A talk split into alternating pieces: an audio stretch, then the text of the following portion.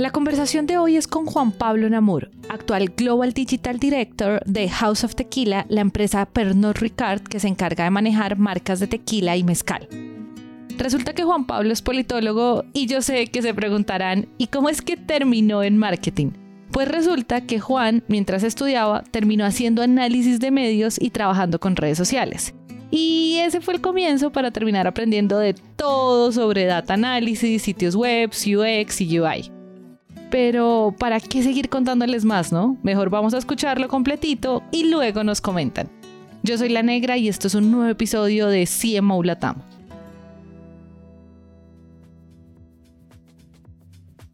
Comenzamos por algo y es que uno abre tu LinkedIn y uno pues puede conocer tu experiencia, pero a mí me parece que eso no refleja como tal esos momentos parteaguas de, no sé, tus antes y después, como esas cosas que tú dices, fue pucha, me marcaron. Eh, incluso nos ha pasado que mucha gente llegó a marketing, pero no tenía pensado en su carrera llegar a marketing. Entonces a mí sí me parece una nota comenzar a conocerte desde ahí. O sea, ¿cuáles han sido esos momentos? Esos momentos como que tú dices ese antes y después. Total. Y para los que nos estén oyendo, entonces aquí el tema y a lo que se refiere a la negra es yo soy de formación, soy politólogo. Entonces de por sí ya es, ya es algo muy raro. No, eres el primer politólogo de este show. Bandera marcada, primer politólogo. Y la ciencia política, pues eh, creo que me abrió después el camino al tema de marketing político. Y de ahí, por ser el ñoño, el tequi, el que, pues, bueno, el gamer, el eh, el interesado en estas cosas, eh, me asignaron a mí el tema de redes sociales eh, con, con, análisis cualitativo y cuantitativo de lo que estaba pasando en redes sociales con la herramienta de social listening que se llamaba Radiant Six. y terminé entonces buscando un espacio en, en agencias digitales. Luego pues hice, hice la maestría en, en comercio electrónico y en marketing digital y terminé hace unos cinco años terminé en Pernod Ricard, me pasé al lado, al lado malo, al lado del cliente. Y dentro del lado del cliente, pues ahí estuve un par de años en Pernod Ricard Colombia y hoy en día vivo en México, hace ya tres años y medio vivo en México, liderando toda la parte digital de los tequilas de Pernod Ricard en el mundo. Entonces, eh, esa ha sido básicamente la trayectoria. Lo interesante es que esta transformación de, de, politólogo lo que me permite, o lo que siento que me ha permitido es, uno, entender un poquito más de equipos multidisciplinarios, y el valor que puede generar un equipo multidisciplinario. Eh, y dos, la estructura de pensamiento que uno genera cuando estudia ese tipo de humanidades y de artes. Claro, claro. Ah, hoy te sigue enamorando, o sea, hoy qué te sigue enamorando, porque igual después de tantos años, pues no sé si te sigue enamorando lo mismo, eso ya se volvió paisaje. No, para nada, para nada. Yo siempre he dicho que uno de los, de los grandes retos que tenemos los CMOs es, es, es el manejo de talento. Y hoy en día hay mucho talento que siempre está en quiero hacer un impacto, quiero hacer una diferencia, quiero, pero no sé qué quiero hacer con mi vida. Y tú preguntas, que ¿dónde te ves en cinco años? No tienen ni idea. Yo fui muy suertudo porque encontré esa pasión muy chiquito, muy temprano en mi carrera encontré esa pasión. Y, y lo que me mantiene enamorado hoy en día es la, misma sensación de, de, contacto con la gente y de entender a la gente y el mundo en el que vivimos hoy en día, ya 2023, eh, pero que además hay un tema de creatividad constante y no me refiero a creatividad publicitaria únicamente, que también es parte de lo que hago y, me encanta meterme a echar globos con los creativos y demás. Eh, pero, pero me refiero a la creatividad, se vive en la forma en la que haces e-commerce, en la creatividad la vives en la forma que lideres equipos, eh, en, todo momento hay momentos de hacer, de, de, apalancarte de formas creativas de hacer las cosas diferentes. Eh, y el marketing digital, pues solo te da herramientas para, para expandir o explotar más esa creatividad. Entonces, eh, sí, creo que por eso sigo, sigo enamorado. A mí hay algo que me parece como miedoso, pero al mismo tiempo puede ser demasiado sexy de la parte digital del marketing y es la velocidad a la que sucede todo. O sea, como que yo siento que fue pucho, no cierra los ojos. Hace poco me pasó, como que me, me, enfoqué en otros proyectos en la empresa y volví al tema redes. Igual, como que no sé, en un momento me sentí como un poquito como, uff, esperen, esperen, esperen, trato de entender qué es todo lo que pasó y por qué me siento tan perdida tan rápido. Y entonces, como que, no sé, me da curiosidad en, en ese lado ¿Cuál es ese balance o cómo haces para llevar entre la velocidad a lo que sucede digital? La velocidad puede ser adrenalina, pero también la velocidad uno puede sentirse realmente abrumado. O sea, ¿cómo carajos haces para balancear eso? Hay un soft skill muy importante y es el tema de no solo adaptación al cambio, sino, sino como una agilidad de aprendizaje. En mi experiencia es algo que las personas tienen adentro o no lo tienen. Y es esa curiosidad por aprender algo nuevo y por mantenerse al día, porque tienes la pasión de, de, de hacer lo que te gusta hacer. Entonces, eh, creo que, creo que hay una parte muy de motivación que eh, ya está comprobado, comprobado neurolingüísticamente y es que la, la, motivación es interna. No hay forma de que una empresa te motive y te mantenga motivado si no lo tienes tú. Entonces, creo que, que, creo que esa curiosidad que viene de adentro de uno es lo que tienes que tener en, tus equipos, no en todo el, el 100% de las personas de tu equipo, pero, pero sí tienes que tener esos miembros que están trayendo cosas nuevas a la mesa y que le dan la chispa, esa curiosidad, esa creatividad. Entonces, eh, adaptación al cambio, agilidad de aprendizaje, creo que son, son dos soft skills que además nunca te enseñan ni en el colegio ni en la universidad. Nadie te habla de qué carajos soft skills llegas al mundo laboral y... ¿Cómo los identificas? O sea, esa es la pregunta. ¿Qué es eso? Exacto. Puedo bajar una estrategia, yo sé hablar de insights, yo puedo entender de consumidor, pero, pero como así que tengo que tener adaptación, adaptabilidad al cambio, como así que tengo que tener, eh, qué sé yo, el, millón de soft skills que uno necesita de liderazgo, de trabajo en equipo, de que nadie te ¿Cuál te parece esos soft skills como la más difícil, la que más te ha costado desarrollar a ti? Puede ser la de, la de las capacidades de delegar. Durísima. De delegar y de trabajo en equipo. Eso me costó un montón recuerdo, recuerdo que tuve, tuve un jefe en BRM que me dijo, se trabaja muy bien, pero trabaja muy bien solo. Entonces, si quiere, vaya y monte Namur y compañía. Pero, pero si va a trabajar acá, necesito que trabaje con la gente, necesito que sume a la gente porque la gente también le va a agregar valor a las cosas. Entonces, eh, me costó un montón eso al principio, bueno, a mediados de mi carrera, creo que me costó un montón eh, porque sabía que trabajaba muy bien solo, sabía que lograba las cosas y lograba resultados, pero llegar al siguiente nivel en, la carrera requería una capacidad de trabajo en equipo a otro nivel, de coordinar equipos, de, de traer otros expertos de otras áreas, eh, con el fin de agregarle valor sea cual sea la tarea o el proyecto que estás llevando. ¿Y qué te ayudó? Porque, o sea, yo siento que eso que dices, eh, no sé, de hecho personalmente me siento como, sí, re duro, o sea, eh, coincido en que es re duro, pero que te ayudó como a, hacer esa transición, porque tampoco es fácil, o sea, también hay un lugar interesante que es como no meterse en su cueva y brillar en su cueva y hacer las cosas bien, porque igual estás respondiendo, estás haciendo bien tu trabajo, no lo estás haciendo mal, pero estás igual en tu cueva. Sí, pero en tu cueva no puedes liderar. Y, si al final lo que estás desarrollando son de esos soft skills que te permiten liderazgo, eh, te toca salirte de la cueva y te toca otra vez adaptación al cambio, quiere decir que te toca salirte de tu zona de confort. Ya sabes hacer bien tu trabajo, sabes que brillas en tu trabajo, pero cuando te suben de cargo, ahora tienes que liderar y cuidar que las personas que están a tu cargo hagan bien su trabajo toda la diferencia. Ya no es que tú hagas bien tu trabajo. Y nadie te enseñó porque o sea, ahora, ahora eres el jefe porque sabes hacer el trabajo de los que ahora tenían que hacer tu trabajo. Pero ¿quién te enseñó a liderar y a enseñar y a cuidar de esas personas que ahora van a hacer tu trabajo? Nadie. Entonces, eh, lo, que, lo que a mí me ayudó, golpes contra el mundo, uno tras otro,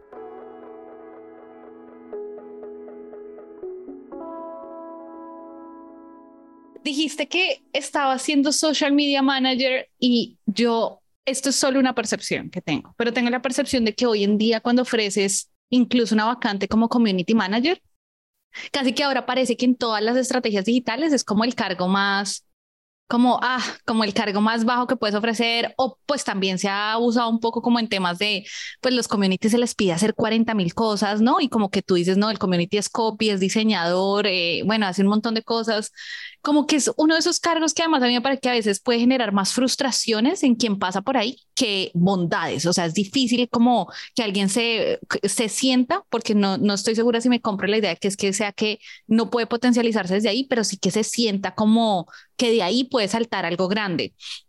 ¿Qué piensas de esto? O sea, porque yo ni siquiera sé si tengo como una posición o no, pero simplemente es algo que percibo y quiero saber tú que estás tan metido en este mundo, ¿qué piensas de eso?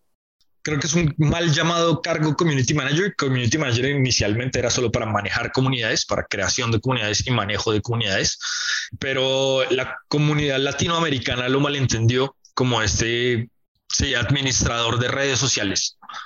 Pero manejar una comunidad y crear contenido y utilizar la red social como un canal de publicidad es otro tema. Entonces creo que hay un, un misconception de, de qué es el community manager originalmente. Sin embargo, yo que pasé por ahí, la gente que he visto pasar por ahí exitosamente, se convierten en hombres o mujeres orquesta. Y ese hombre o mujer orquesta, pues entonces desarrolla una cantidad de capabilities que no tienes si solo eres diseñador o si solo haces UX o si solo haces desarrollo. Y es que como community manager en una agencia o dentro de cualquier eh, corporativo, te toca saber de project management, pero te toca saber de redes sociales, pero te toca saber de creatividad y de contenido, pero para haber bajado esa creatividad y contenido, te toca entender de estrategia. Eh, entonces, y te toca manejo de clientes si estás en agencia, entonces ahí desarrollas otro montón de soft skills de comunicación asertiva. Y sí, es un cargo súper retador, pero si no tienes la valentía y la oportunidad, a largo plazo, mediano plazo, es súper gratificante para tu carrera. Es verdad, sí, tienes, tienes toda la razón. Igual sí es como una muy buena escuela al final, pero una escuela rudísima. Digamos que ya de ahí si nos saltamos a donde estás hoy, uno podría asumir, pues solo viendo el hecho de que saltaste como de la empresa, estar acá en la empresa en la que estás hoy en día y eh, de, Colombia ya como México más nivel regional, también, ¿qué crees que pasó? Eh, yo creo que hubo grandes cambios como momentos, momentos eureka de entender que me, ibas a, que me iba a movilizar hacia adelante. Lo primero que te decía era, primero tienes que ensanchar tu rol y sacar las manitos fuera de las paredes de tu rol y ayudar a otra gente y traer cosas nuevas a la mesa y entender que no tienes que crecer hacia arriba y tratar de ayudar a tu jefe o, o al jefe de tu jefe, sino tienes que traerle y aportarle valor al negocio. Solo para entender cuando tú dices como extender las manos, o sea, no sé, ahí te refieres como, por ejemplo, en digital, te fuiste a aprender de más cosas en digital, que pues es que es un universo entero digital, o te fuiste, digamos, a también, no sé, te refieres a irte a otras áreas, eh, te comenzaste a llenar de referentes de otras industrias, o sea, ¿hacia dónde te refieres o hacia todo? Todo, me refiero a todo, me refiero a, sí, ya tenía clarísimo el tema de social media, pero necesitaba aprender de web, entonces te hice una maestría en SEO y aprendí de SEO y monté mis propios, mi propia flota de sitios web y hice affiliate marketing con eso y hoy en día gano dinero a través de Amazon haciendo eso. Me, refiero a eso. Luego, tras aprender de SEO, puedo traerle al cliente o a mi marca eh, la, capacidad de entender o poder tener discusiones con, con especialistas de SEO, con agencias de SEO eh, y decir, venga, si montamos un plan de SEO bien montado a largo plazo, un año, dos años, pues esto en realidad el retorno y la inversión que puede tener un buen posicionamiento en Google, pues es casi infinito, eh, dependiendo del, nicho en el que está uno. Entonces, eh, puede ser en, el, en más skills y más, más ramificaciones de tu área, o puede ser toca salirte y hablar, tengo un ejemplo de, de Pernod, hablar con los de trade y con la gente que hace eventos y venga, tengo una idea para este evento, cómo podemos capturar datos, eh, pero yo le ayudo también a que más gente tenga una mejor experiencia en ese evento y en esa fiesta o en donde sea que vaya a estar. No era algo que esperaba de mí, pero, pero, pero que igual traje a la mesa como otra oportunidad de, de crecimiento para la marca. Entonces, eh, el, día, el día de hoy lo sigo aplicando y es, yo no, no entiendo mucho de finanzas. Eh, y a nivel ya comité directivo del que hago parte, eh, pues es muy difícil agregar valor. Entonces ahora tengo que aprender de finanzas y tengo que aprender de crecimiento anual compuesto y tengo que aprender de, costos estructurales y, mejor dicho, un millón de conceptos que, que poco y nada también me enseñaron ni en mi carrera ni en la, en la carrera que he tenido. Entonces, constantemente tienes que estar exponiéndote hacia, hacia los lados. A eso me refiero. Claro, ya te entiendo. Mira que esto es algo que mencionaste ya hace un ratico, pero hablaste de esas habilidades blandas y concuerdo contigo, o sea, claro, creo que de hecho todos nos soñamos con tener en el equipo esas personas que están ansiosas por aprender, que son curiosas, que mantienen como esas ganas y esa sed y esa motivación. Eh, pero yo creo que cuando uno está entrevistando, pues pucha, a veces es tan difícil uno en serio saber porque a veces tienes una muy buena hoja de vida al frente, a veces tienes gente con experiencia muy interesante, hay veces tienes gente que de pronto no es tan buena en su trabajo, pero hace entrevistas increíbles y entonces habla genial. Y, yo he caído en más de una vez que digo como me enamoré, contratado ya mismo, o sea, cierro la entrevista y, y de una vez quiero decir que contratado, contratada. Eh, me ha pasado pues muchas cosas. De hecho, tengo el récord en mi empresa de ser la que más gente ha despedido tristemente. O sea, tengo, tengo un pésimo récord en serio. Eh, pero, pero como que, que te ha servido, porque eso me parece tan duro de darse cuenta cuando uno está entrevistando a alguien como, como carajo, sabes si esta persona en serio si tiene estas habilidades tan necesarias o tan duras de ver. No hay forma. Yo, según yo, no hay forma. Es decir, esas, esas, habilidades blandas en una entrevista puedes tener pequeños como atisbos de si los tiene o no los tiene con preguntas muy estratégicas. Ah, una cosa que le aprendí a una ex jefe directora de marketing era, ella siempre hacía la pregunta de si se cae un avión, tú estás en el avión, se cae el avión, quedan algunos sobrevivientes, tú estás dentro de ellos, ¿qué es lo primero que haces? Lo primero que piensan es, voy a ver a quién puedo ayudar, o está pensando en, miro si mi maleta está, tengo mis recursos, dónde está mi celular, para la, te, va contando un poquito de cuál es la línea de pensamiento de la persona, si es un poquito más individual o si es líder. Y ese tipo de preguntas, eh, metáforas en las que puedes sumergir a la persona, te dan ideas de, de su línea de pensamiento, pero es inevitable que la puedas cagar en la contratación y a los dos meses te das cuenta que, que no era que no tenía eso que pensabas que tenía y a lo mejor tiene, tiene una falta de accountability o mal manejo de proyectos o cosas que en la entrevista es imposible darse cuenta. Sin embargo, sí creo que toda la vida voy a preferir como nivel, nivel A de persona y nivel B de profesional a un nivel A de profesional y nivel B de persona. Y sí, otra vez, y si tienes ese soft skill de adaptación al cambio, de agilidad de aprendizaje, de algo de liderazgo dentro de él o ella, seguro, seguro va a aprender lo que sea que le hacía falta dentro de las habilidades más duras, va a aprender lo que le hacía falta para llenar el cargo. Claro, sí, 100%, 100% de acuerdo. Hay cosas como que tú crees que son innatas en las personas, pero ¿qué cosas te has dado cuenta que sí puedes formar y que te ayudan a tener mejores equipos? a mí esta, esta palabra de accountability, tristemente no hay una traducción directa del inglés al español sobre accountability, pero pues se entiende que es este tema de, de hacerme responsable yo de mis cosas eh, del negocio y del lugar en el que estoy y de los equipos con los que trabajo para mostrar resultados eh, constantemente. Siento que uno puede enseñar ese tema de, de, personal accountability, de dejar el ciclo de la víctima y de estar culpando, es que Pepito no me pasó, es que esta persona no me hizo, es que área de finanzas no me aprobó o whatever, eh, sino, sino que te das cuenta que al final tú tienes responsabilidad de lo que pasa y pudiste, siempre pudiste haber hecho algo diferente, siempre. Si no te aprobó la persona, pues porque no la llamaste, porque no le pediste el favor al jefe, porque no hablaste con el jefe del jefe del jefe para que te ayudaran con ese tema, o como que uno siempre tiene algo que hacer y esa accountability de, de echarse el equipo al hombro, de echarse el proyecto o la marca al hombro, pues al final muestra como un líder y solo te pone en una mentalidad de agregar valor creo que eso, eso hace como toda la diferencia. Cuando tú comienzas a verlo desde esa mirada, pues bueno, incluso puede que a veces se te ocurran malas ideas de cómo resolver algo, pero igual es mucho mejor que simplemente quedarte sentado y decir como, ah, ok, no, no, no lo hicieron. Totalmente, totalmente. Totalmente. Y eso es otro buen punto. El, accountability solo va a generar ese famoso growth mindset que, que, se habla tanto hoy en día. Y es una mentalidad de crecimiento, es una mentalidad de resolver, de resolución de problemas, de trabajo en equipo, de ayudar, de liderazgo. Es muy cierto, eso es completamente cierto. Cuando yo estuve viendo como tu perfil y es de las cosas que más curiosidad me da, en especial cuando uno está hablando de digital y es pues tú lo dijiste, tú sabes hacer un montón de cosas, o sea, tú aprendiste a hacer un montón de cosas y has pasado por un montón de lugares en donde tú eres el que hace, el que se encarga de ejecutar. Pero cuando ya estás dirigiendo, corrígeme tú, porque no tengo ni idea de, cómo sea tu día a día, pero me imagino que tú ya no estás tan en las manos de ejecutar, sino como, como quizás más de ser una parte más de soporte, más estratégica, o cómo se ve. Es una súper pregunta que creo que todavía estoy aprendiendo claro, al, nivel community manager, project manager, eh, SEO, lo que sea que hagas, pues eres tú el que ejecuta, entonces tienes mucho tiempo para tú sentarte en tu cuevita a hacer las cosas. Luego pasas a una gerencia y dentro de una gerencia entonces empiezas a coordinar, delegar, pero al siguiente nivel entonces ya te tocas dirigir no gerenciar. Y esa diferencia entre gerenciar y dirigir todavía la estoy aprendiendo. Si entraras a mi calendario hoy en día, yo te digo, el 80% de mi tiempo estoy en llamadas y el otro 20% estoy tratando de dar dirección.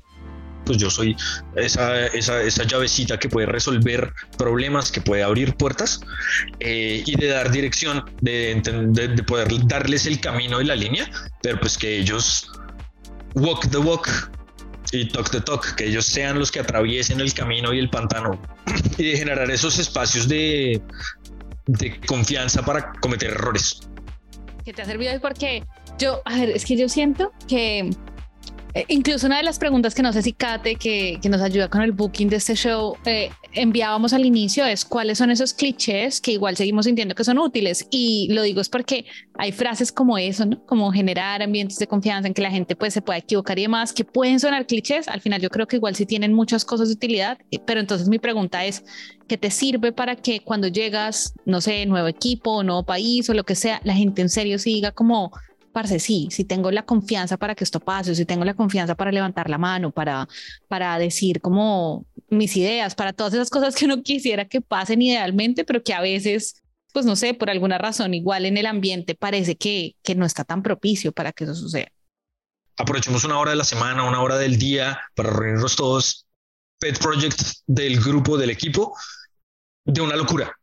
Hagamos una, cometamos una locura saquemos una colección de NFTs que probablemente no va a funcionar, pero invitar a mostrar que sacamos una colección de NFTs que no se vendió y perdimos, qué sé yo, 10 mil dólares desarrollándolo, lo que sea, 10 millones de pesos, pero que ellos vean que se puede generar ese tipo de errores con el fin de aprender y aprendimos de NFTs y aprendimos qué es lo que no se debe hacer y aprendimos qué se requiere para votar una colección y aprendimos qué es lo que la gente está buscando y aprendimos eh, qué tipo de, valor agregado se requiere detrás del NFT o, o, si al final la gente todavía no entiende qué es esto de un NFT porque deberías, deberías estar propiciando el aprendizaje y no los resultados. Pues, no era el cierre, pero qué gran frase, o sea, frase célebre, o sea, frase célebre.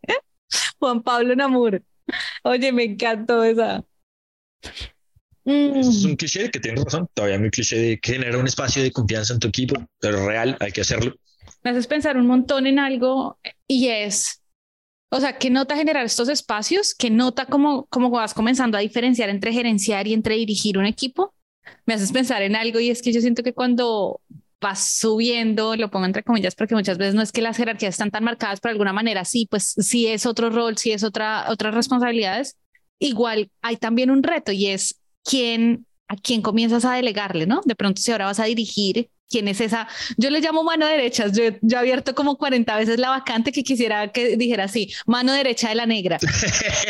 Eh, y para mí la mano derecha es como, como, parce, alguien que sea mi sombra, alguien a quien le pueda transmitir el conocimiento. Y a mí me parece que es de las cosas más duras que uno tiene. Hay unas cosas que es como incluso instinto, que te ha servido en eso, como en ese comenzar a tener pupilos o comenzar a tener la gente que tú sabes que, que ya comienzas a entender como, bueno, esta gente que viene igual pues puede ser las personas que me ayuden a crecer el equipo. Yo creo que esas, esas manos derechas, eh, eh, creo que es muy fácil identificarlos si ya, si ya están ahí.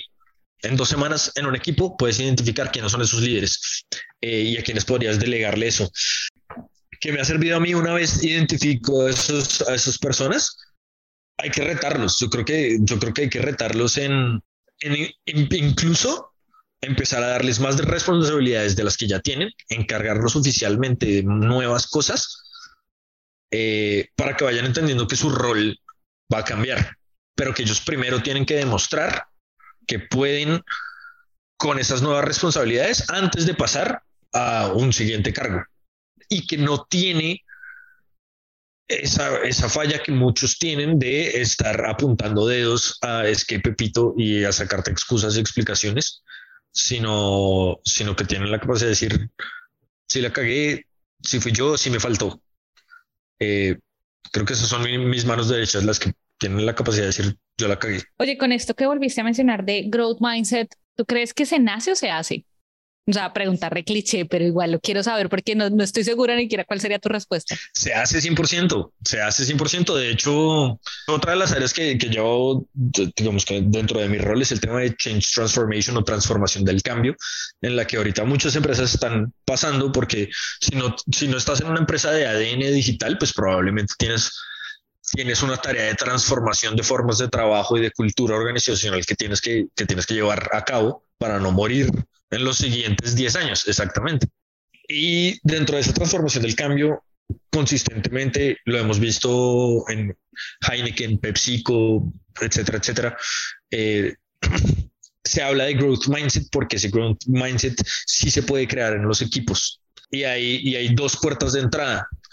¿Empiezas por la gente o empiezas por los procesos? Pero ambos te van a llegar al mismo punto. Puedes tener cambios en los procesos primero y luego enseñar esos procesos a las personas. Y, los, y la ejecución de los procesos va a mostrarle a las personas cómo tener un growth mindset.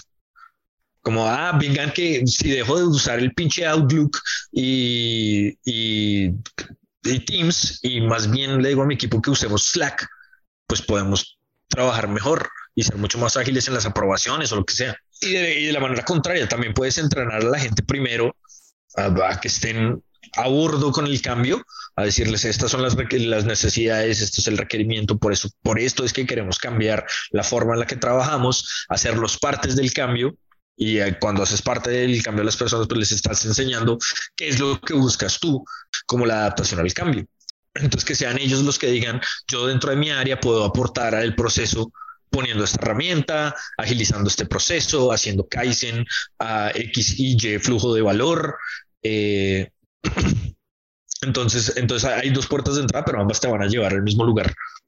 Me haces igual pensar en algo y es, mm, digamos que cuando tú planteas el segundo camino, el, el primer camino suena, o a mí me suena un poquito más como un poquito más autoritario, ¿no? Como que alguien que de pronto tiene el panorama menos nublado eh, plantea un proceso y la gente pues nada va transitándolo y digamos que igual ahí va encontrando un crecimiento. El segundo puede ser un poquito o suena al menos un poco menos autoritario, pero me parece que suenan muchas veces puede caer en como cuando uno los papás le echan cantaleta, entonces como, ay, otra vez vinieron a hablar de por qué nos toca hacer la transformación y entonces mucha gente lo siente así, ¿no? Casi que hasta la conversación incluso se vuelve paisaje, o sea, como, como que tú por más que tratas de ser creativo y decir como esto es súper importante para la empresa, bueno, nada, al final para la gente es como, ay, marica, o sea, eh, y nada, están como haciendo otras cosas. Eh, ¿Qué te ha servido justamente para que cuando estás hablando y llevando el mensaje, pues no sea como una mamá echando cantaleta? Yo, buena pregunta. Yo siento, cuando, cuando empecé todo este tema de transformación del cambio, siento que, que me decantaba más por la parte de procesos, porque siempre he sido la persona que cree que si los procesos y las rutinas están bien montadas, pues el trabajo debe fluir. Entonces trato de que mis, mis equipos sean como una maquinita bien aceitada y una máquina bien aceitada, pues va a funcionar. Pero esa mentalidad, pues se contradice con, con una filosofía de dirección de equipo y de, poner a la gente como lo prioritario en tu equipo o en tu empresa. Si lo primero y lo más valioso que tienes tú, eh, y eso le decía Leo Burnett, eh, mis más valiosos assets suben y bajan por el ascensor todos los días. Entonces, si lo más importante es la gente, pues entonces deberías tener a la gente en el centro del cambio. Entonces creo que eso. Qué retador, qué retador me parece eso, qué retador. Oye, pues ya se acabó esta hora. Igual, aunque esta pregunta hace rato no la hago, pero en tu caso particular sí me da mucha curiosidad, la quiero hacer como de cierre y es, mm, no sé, tienes como cuentas en Twitter o libros que los tienes ahí siempre en tu biblioteca o canales en YouTube que siempre estás siguiendo. O sea, me da curiosidad abrir como tu YouTube o lo que sea, como entender qué es lo que hay en la mente de Juanpo, que alimenta la mente de Juanpo, así como en el día a día. Para mí el primero de ellos es Simon Sinek. Simon Sinek para mí en temas de liderazgo eh, de manejo de equipos, de control de talento, retención de talento, me parece brillante. En términos de, marketing digital, ahora es TikTok para mí. Y hay un tercer personaje para mí, un español que se llama Romuald Fons. Y aunque es este gurú del SEO inicialmente, eh, ya, ya, no lo siento gurú del SEO, sino literalmente un influenciador en, en temas de marketing. Entonces creo que creo que serían como mis tres fuentes principales hoy en día, que además, pues obviamente después estoy entrando como. Me encanta, me encanta. Oye, gracias. Qué gran hora. Es, es, esta es como el único eh, eh, canal en el que yo hago entrevistas y lo disfruto un montón. O sea, título personal lo disfruto un montón. En serio, qué gran hora. Aprendí un montón de cosas. Estuvo muy bacano. Muchas gracias, en serio. Queremos agradecer a Juan Pablo por conversar este rato con nosotros y hasta aquí el episodio de hoy. Gracias por escucharnos. Les quiero contar que pueden seguirnos en nuestro Instagram arroba cmo-latam donde van a encontrar reels con historias, datos curiosos, reflexiones, recomendaciones y los mejores momentos de nuestros CMOs.